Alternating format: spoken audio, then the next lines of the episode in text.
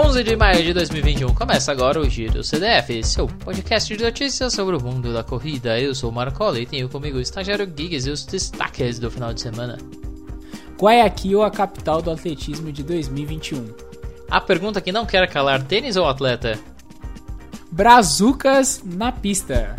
E mais polêmica em pistas norte-americanas. Eventos de testes na Terra do Sol Nascente. E a planilha da semana. Fala, estagiário. Foi, passou bem o, o final de semana com a mamãe?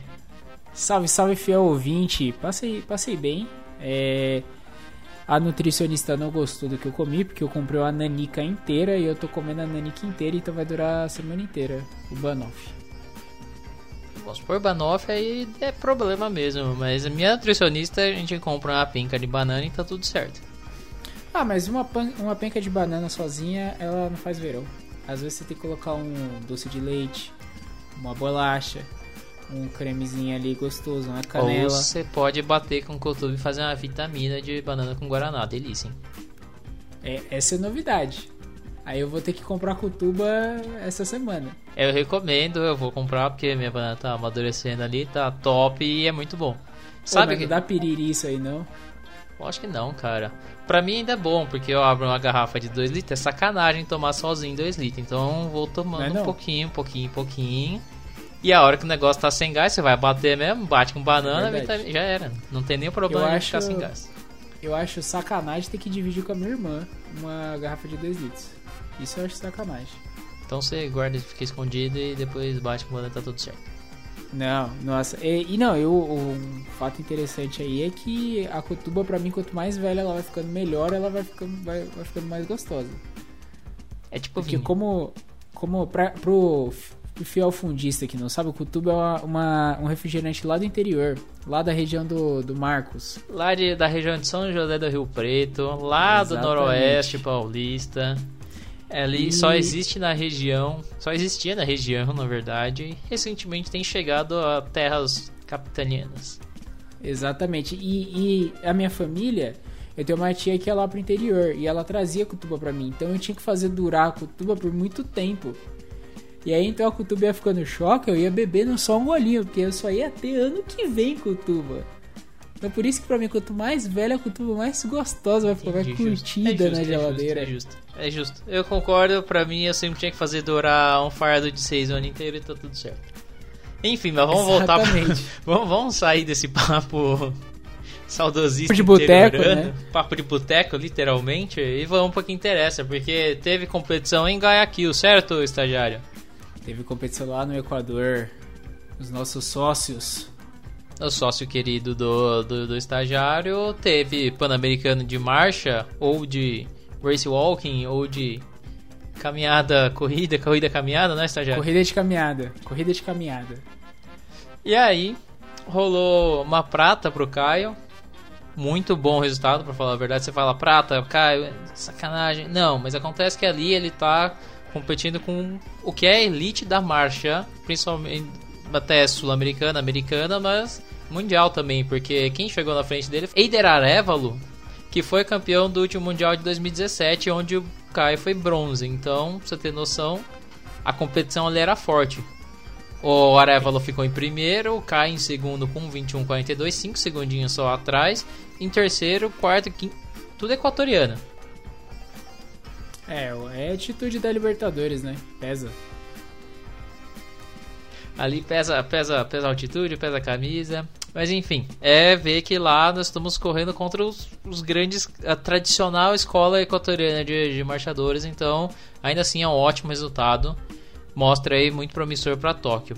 No feminino, Exatamente. a outra, outra a Erika de Senna também, que é outra da, da família Senna, ela acabou sentindo a posterior e parou ali nos 14. Ela que é uma das nossas grandes esperanças também, com ter bons resultados lá em Tóquio. Mas a equipe feminina, no caso, não ficou sem bons resultados, porque Viviane Lira chegou em terceiro e ganhou um bronze, um 34,57 para ela, garantindo o resultado atrás de duas equatorianas. Bom, muito bom o resultado da Viviane. Muito bom. Vale destacar também que o Matheus Correia, que a gente falou dele, que é outro que vai para a Olimpíada também, conseguiu o índice lá naquela prova lá em Bragança, terminou em oitava, a prova masculina dos 20, é um 23 e 30. E a gente teve uma outra medalha também, que foi a Gabriela Muniz no sub-20, no 10 km sub-20, que ela venceu a prova com 47,50. Acaba não indo para a Olimpíada, mas por, por conta da, da, idade, mas ela tá lá para o Mundial, mundial Sub-20 muito bem cotada para essa prova. E aí é, é olhos em Paris, né? A nossa nosso futuro. Nosso estão futuro. deixando a gente sonhar, estão deixando deixando. a gente sonhar. Perigoso. Joga na altitude ainda é perigoso. Mas É. sabe o que mais vai ter na altitude lá em Guayaquil? Diga, Marcola, conte-me. Sabe aquele sul-americano adulto que ia ser na Argentina, não foi? Tinha os brasileiros achando que a gente podia ter evento aqui no Brasil. E obviamente não. Jogaram pra Guayaquil, segurar a bronca. Exatamente. Na sexta-feira ali, as 13 federações sul-americanas se reuniram virtualmente e decidiram usar Guayaquil, que lógico, já tem o Pan-Americano, tem todos os documentos certos, toda a estrutura até ajeitadinha para receber de atletas de outros países, inclusive os brasileiros, que não vão ser vetados por conta da situação pandêmica do país, porém vão ter que passar, assim como o pessoal da marcha, por uma quarentena de umas duas semanas lá antes da competição. A competição que ficou é, agora para 29 e 31 de maio, todos os cuidadinhos sanitários ali, vai rolar. Boa. Os caras estão com coragem. Eu vetaria os brasileiros. Os caras estão tá ali, tá tudo ajeitadinho, tá preparado. Os brasileiros têm que ficar duas semanas parados. É a estratégia para deixar os brasileiros não, não, não, não correr bem. Exatamente. Mas sabe quem correu bem? Conte-me e não me esconda nada, Marcola. Não faça suspense. É, mas o suspense aqui é legal. Good Afterguy, nossa recente queridinha, digamos assim. Falei muito dela na, na temporada indoor, final ela bateu o recorde de 1500. Ela fez um- umas provas muito loucas ali no, no- em Addis Ababa, correndo na altitude. Foi agora para nível do mar, correu lá num meeting em Portugal. Aliás, meeting chamado Fernanda Ribeiro Golden Gold Gala. Fernanda Ribeiro é uma fundista tradicional, muito conhecida, famosíssima ali, fez altos resultados na portuguesa e mandou um 29, 39 e 42. Bom. Tem passo. Bom. O tempo mais rápido para uma estreante, porque foi a primeira vez que ela correu um 10 mil oficial, vamos dizer assim, claro, em pista certinho em competição.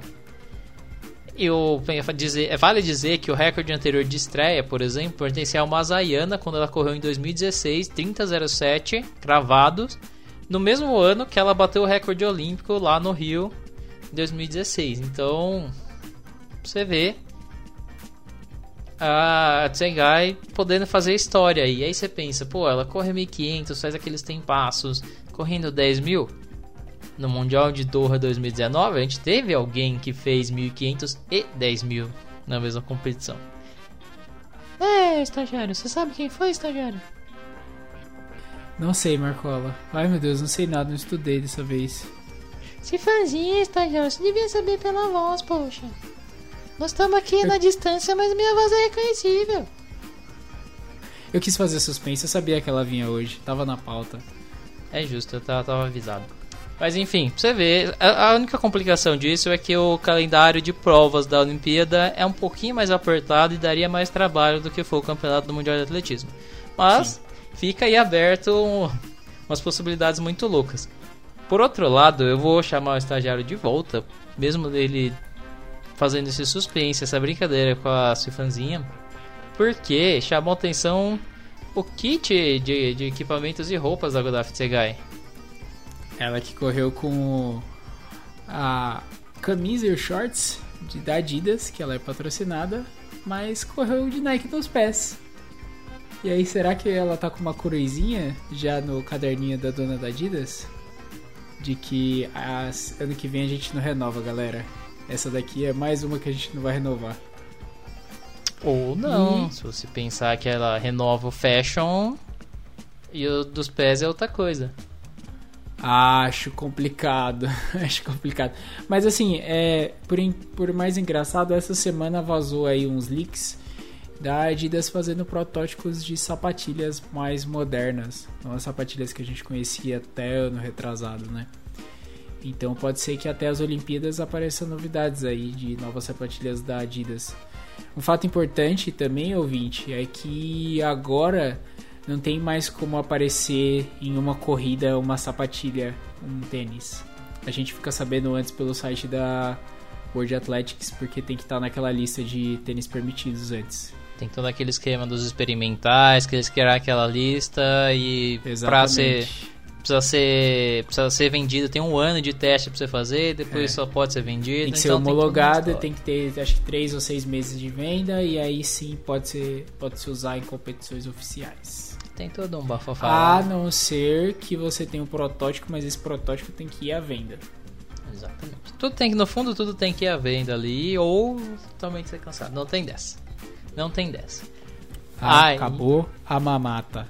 Tá Mais ou ok? menos. Mas aí, eu vou te chamar. Você falou da, da Tsegai correndo de Adi- roupa da Adidas, patrocinada da Adidas, mas nos pés dela tinha uma Nike, uma Nike.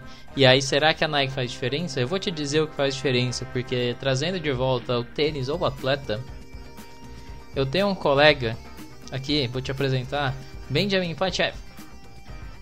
Nosso recorrente, para falar a verdade, porque ele já veio parar no giro por ter corrido meia maratonas de Crocs, ele com o pai dele. Ficou extremamente conhecido na mais ou menos de 2017 e 2019, quando ele correu de novo, onde ele fez uma meia para 1 e 11 e o pai dele 1 e 17, os dois de Crocs, correndo de bermuda cargo e Crocs. Fica aí e camiseta polo. Ele apareceu de novo, porque uma coisa é você tá lá correndo de Crocs na rua, que aliás é o que a família diz, que parecem muito tênis normais de corrida, os, os chamados flats. Então tudo bem, ok, parecida. A diferença é que dessa vez, Benjamin Pachev meteu um 1447.62 num 5 mil na pista. Deixou metade da galera pra trás e a galera toda de sapatilha. Cara, mas isso pra mim, na minha cabeça, doente, que é a minha cabeça, faz muito sentido. Porque o capitão Jair Messias falou que as pessoas virariam jacaré assim que tomasse a vacina.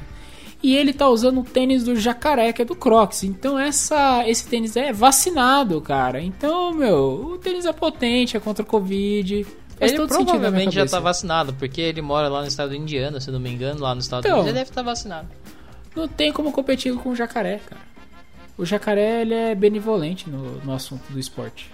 Mas tá bom, se 14,47 parece muito pra você, estagiário, e se eu te falasse 19,56 de Crocs, você faria? De tênis eu já fiz. Ah, pela primeira vez eu fiz o meu tempo desse. Mas de Crocs eu já não sei, nunca testei, então não, não sei se eu consigo. Porque enquanto o Benjamin Mas, fez 14,47, mas, fala. mas, mas, se o ouvinte, eu não tenho Crocs, mas se o ouvinte quiser ir lá no Padrim, lá no nosso Instagram, arroba podcast Corredores do Fundão, e clicar no linkzinho do Padrince e apadrinhar a gente para comprar um Crocs para eu testar antes de fazer a maratona, aí é questão do ouvinte, tá ouvinte? Se a sua consciência pesar, se você consegue dormir, colocar a sua cabeça no travesseiro sem ser padrinho da gente, aí é uma questão de sua, tá ouvinte? É questão do ouvinte com o ouvinte. Mas saiba que o Railan fica triste por você não ser nosso padrinho. Depois desse apelo melodramático do estagiário, eu só vou completar que a irmã dele correu a mesma prova, terminou em nono, se eu não me engano, mas terminou como a segunda mul- mulher mais rápida, fez 19,56 de Crocs também. Todo mundo lá só usa Crocs, Crocs forever, Crocs no coração. E assim a gente passa para as outras competições dos Estados Unidos. Por quê? Porque teve World Continental Tour, a gente fica falando dessas coisas que acontecem aí, e teve Golden Games. USA. USTF. Estagiário treinou, parabéns, estagiário. Repete, como é que é o nome da competição? USTF Golden Games. Parabéns, perfeito. E aqui rolou várias coisas interessantes. rolou os queridinhos do fundo, rolou os brasileiros e rolou a polêmica da semana que nós vamos gastar uma meia hora falando disso. Passando rápido. 800 metros queridinho do tio Donovan Brazier, sentiu o tornozelo, caiu fora. Não tava na prova dos 800. Vitória fácil do Bryce Hope com 44. Eu só falo também porque é meu queridinho e eu gosto dele. No feminino, outras duas queridinhas também fizeram resultados. Dominância delas continua. Dobradinha de Marique, Laura Mir. Laura Mir correndo 800, que não é a especialidade dela. Ela que é extremamente competente no 1500, mas faz ótimos resultados no 800 também. 1,58,27 e 1,58,46. E aí a gente passa. Tiveram as outras competições também. O 1500 foi interessante de ver, mas nada assim extremo alto nível como, por exemplo, a próxima, onde a gente já começa a falar dos brasileiros. 400 metros com barreira, uma das primeiras provas grandes do ano, e aí você tinha grandes nomes competindo, como o Alisson, que já é um grande nome. O dono do atletismo brasileiro. Ele, é o dono de todo o atletismo brasileiro. É, é uma disputa entre ele, o Caio e o Darlan. Assim, ó quiser dar pros três, eles é que, é que cada um, tá num, cada um tá num pedaço ali, né? Por isso. Exatamente. Então, cada um Exatamente. tá num pedaço. Na hum. pista é Alisson, no campo é Darlan e na rua é o Caio. Uhum, parabéns. É a nossa trinca de, de, de reis ali. Sim. Ele fez, bateu o recorde nacional, bateu o recorde brasileiro, 48,90 depois de ter feito, voltou de Silésia lá do Mundial de, de Revezamento. Fez, uma, fez a parcial mais rápida do, do 400 naquele reveza misto. Veio pra cá, chegou em terceiro. Mas na frente dele também chegou o Benjamin, que é o, o eterno o eterno segundo colocado atrás do Carson Warholm.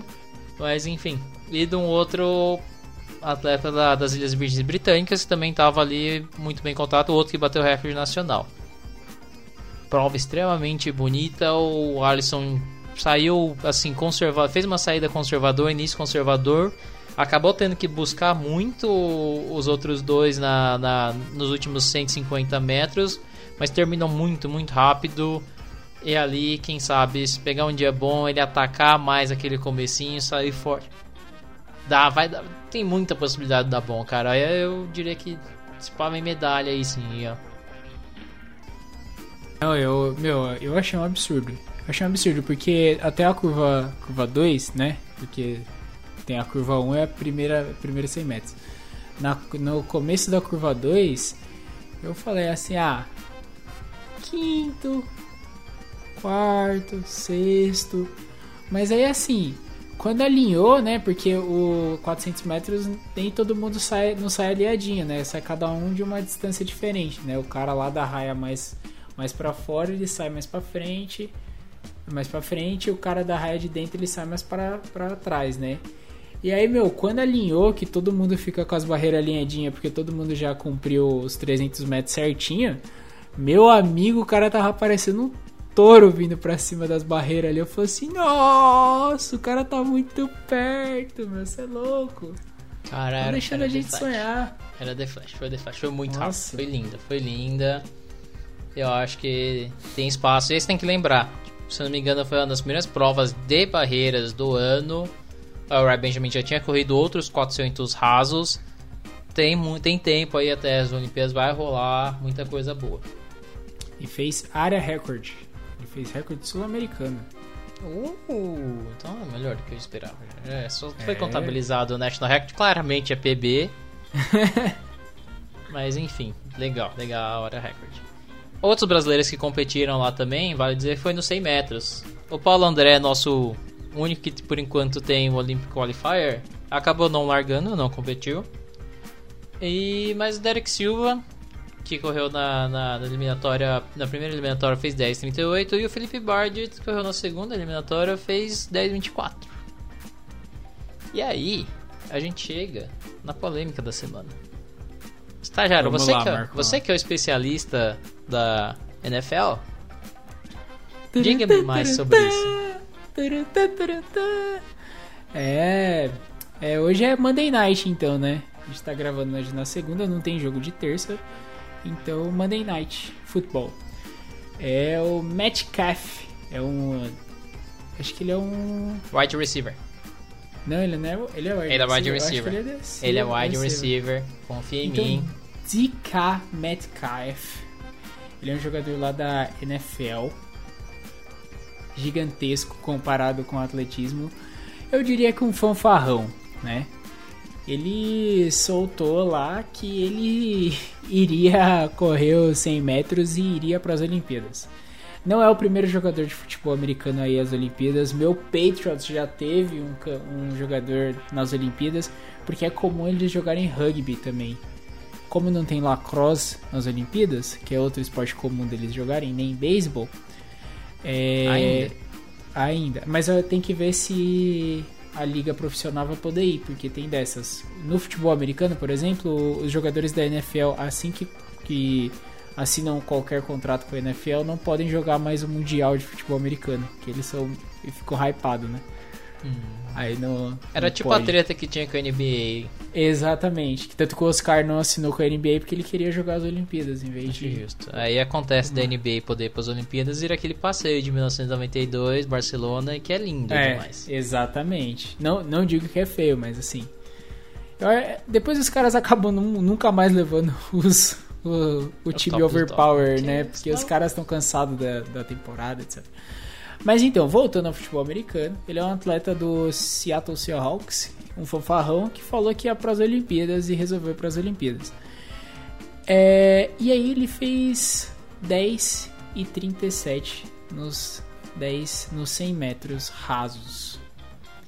Vale dizer que ele nunca, ele nunca tinha corrido nenhuma prova de Exatamente. velocidade, de atletismo. Foi a primeira prova dele, assim, desde que ele vem pro, pro adulto.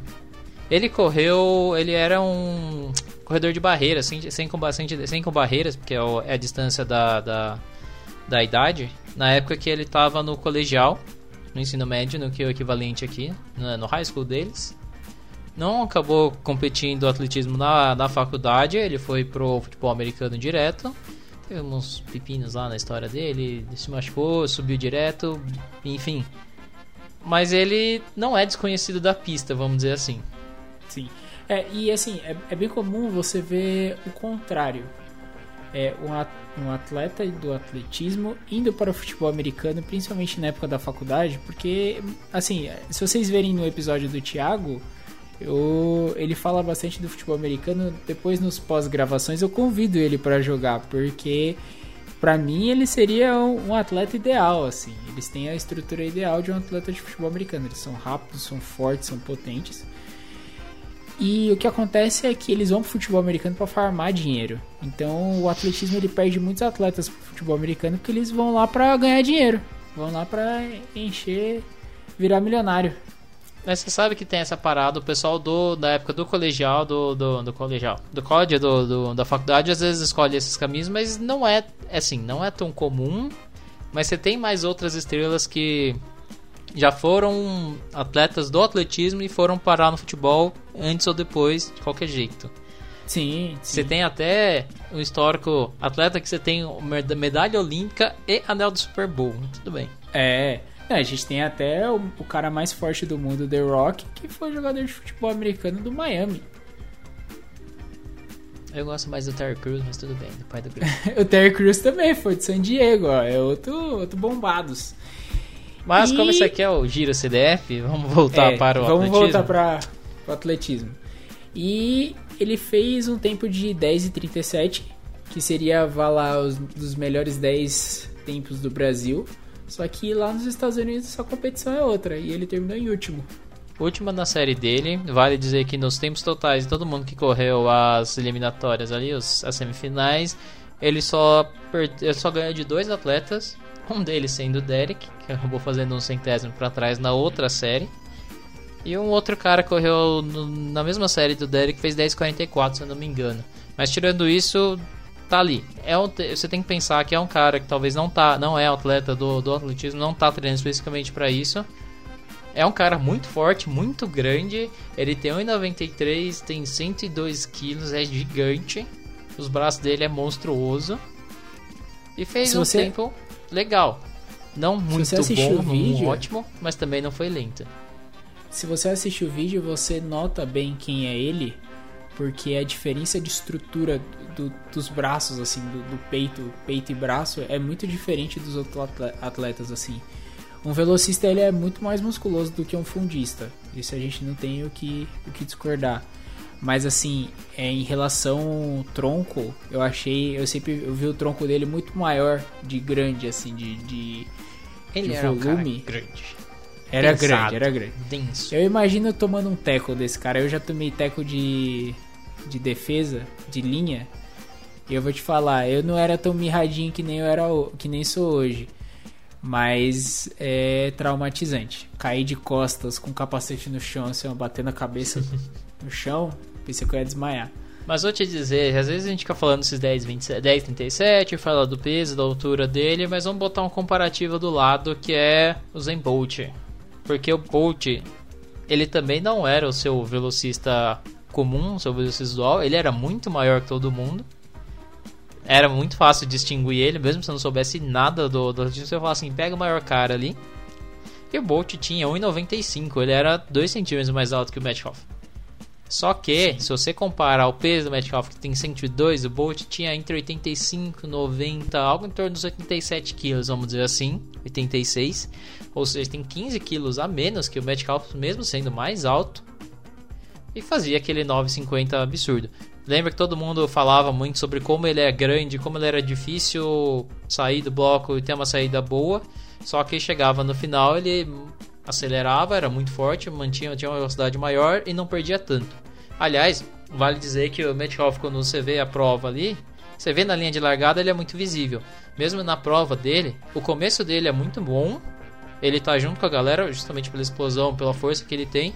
Só que você começa a perceber aonde que ele diferencia da, dos, outros, dos outros que são atletas do atletismo. Você vê uma diferença um pouco na técnica, na manutenção, na parte da velocidade. É, o- os especialistas estavam ali apontando algumas coisas ali que você percebe muito bem o que não é um atleta, apesar de ter, ter sido muito, ido muito bem. A gente não treina mais que 60 jardas no tiro. Por isso que quando chega nas 60 jardas ele morre. Quando Ah, você vê a linha de. é Exato, é diferente. É, é- é É. é outro treino. Mas pra você Sim, ter é- noção, a outra coisa que eu acho muito interessante, eu tava procurando esses dados assim, é o Bolt que foi um dia no NFL Day ali em Atlanta. Ele aposentadésimo. 2019 De calça isso, jeans. de calça, não vou falar que calça jeans que é sacanagem, mas ele tá com aquelas calças esportivas, tênis normal, na graminha, foi fazer aquele teste de 40 jardas que eles fazem ali no, no, no NFL Day. seletiva. E ele simplesmente lá aposentadésimo, fazendo nada na vida já, meteu e bateu, fez 4,22, seria o recorde do, igualou o recorde da, da NFL.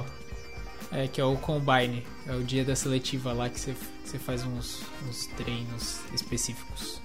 Supino e etc.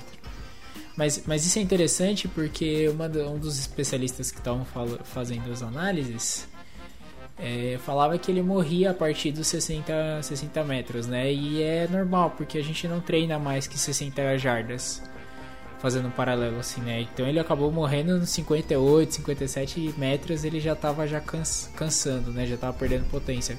O porquê que acontece isso na NFL é porque se você pegar uma bola e sair correndo 100, 100 jardas, né? Da linha 0 até a, a linha 100, a ce- a centésima jarda, se você chega na, na sextagésima, sex- sexta, sex- Na linha de na 60. jar- na linha de 60, é, o bolo de atletas já acabou.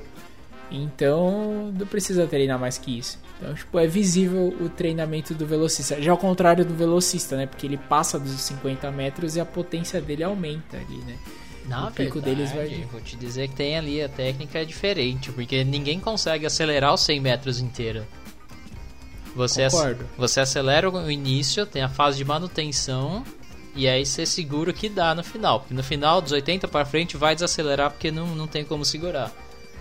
Mas até os 60 é onde eles aceleram também. Mas você pode ver que todos eles treinam para manter a velocidade depois, dali da, da metade, onde provavelmente é a diferença do Metcalf que ele só acelera, não tem dessa. Ele não É, tem. a- ele- ele- ele- É aí que é a diferença da técnica, da, da expertise ali, do treinamento específico. Até o meio da prova ele chega. Talvez Parecia que ele ia dar pau. Parecia que ia dar pau. Aí no final. Aí deu ele- pau. O motor. O Aí motor deu da pau. maré. O motor da maré explodiu. Vale dizer que foi bem interessante, tinha várias opiniões assim do pessoal achando legal, do pessoal achando que ele tava na marra, mas ele bem interessante no final deu uma entrevista falando que achou uma experiência muito divertida, muito boa. Foi uma experiência bem interessante que, meu, eu falei que ia vir aqui, mas eu não tava eu ia tentar fazer o meu melhor, fiz o meu melhor, mas competir com esses caras que são do alto nível, são os profissionais da área deles, é outra coisa. Ele fez um Sim. tempo muito bom, mas muito longe de assim, ser top de linha mesmo. Nos Estados Unidos, claramente. É. No, aonde o, a régua é altíssima, né? A régua é a mais alta de todas. Mas também é onde está boa parte da elite mundial, então dá pra ter uma boa noção.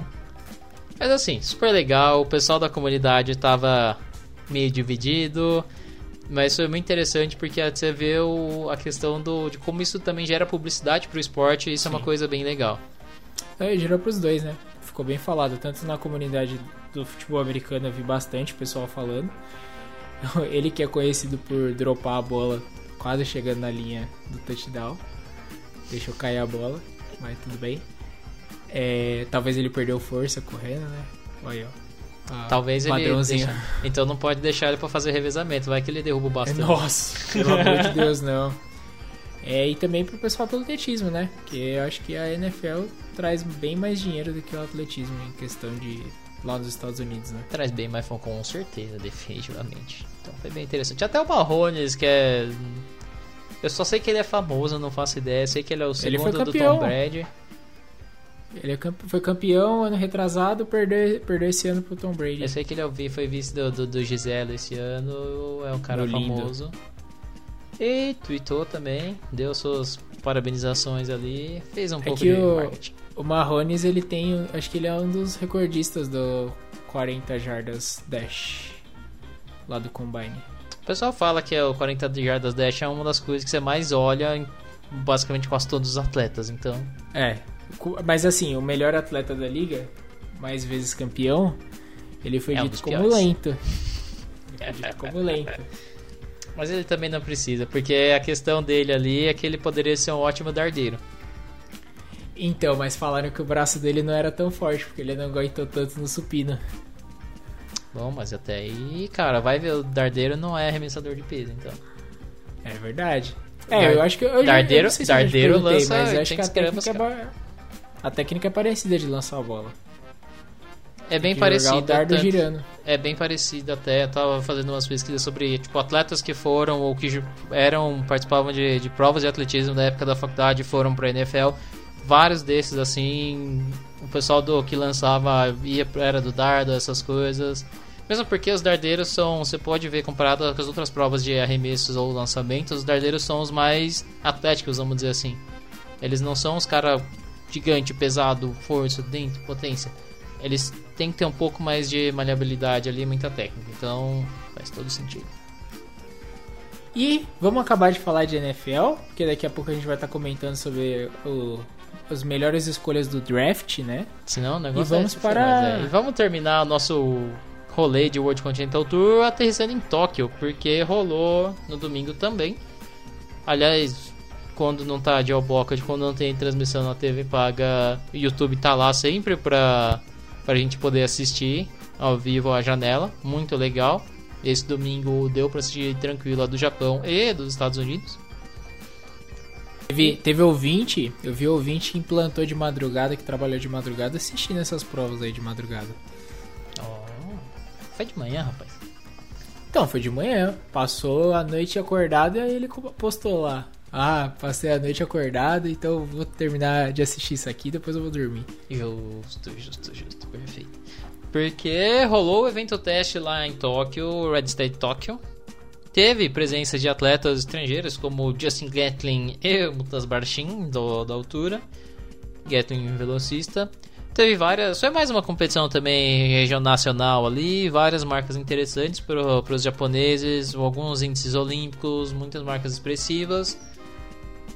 E foi mais o que era. Mas o mais interessante era ver como ter, seria uma competição de fato com atletas estrangeiros, aquele esquema das bolhas e evento teste de fato no estádio olímpico.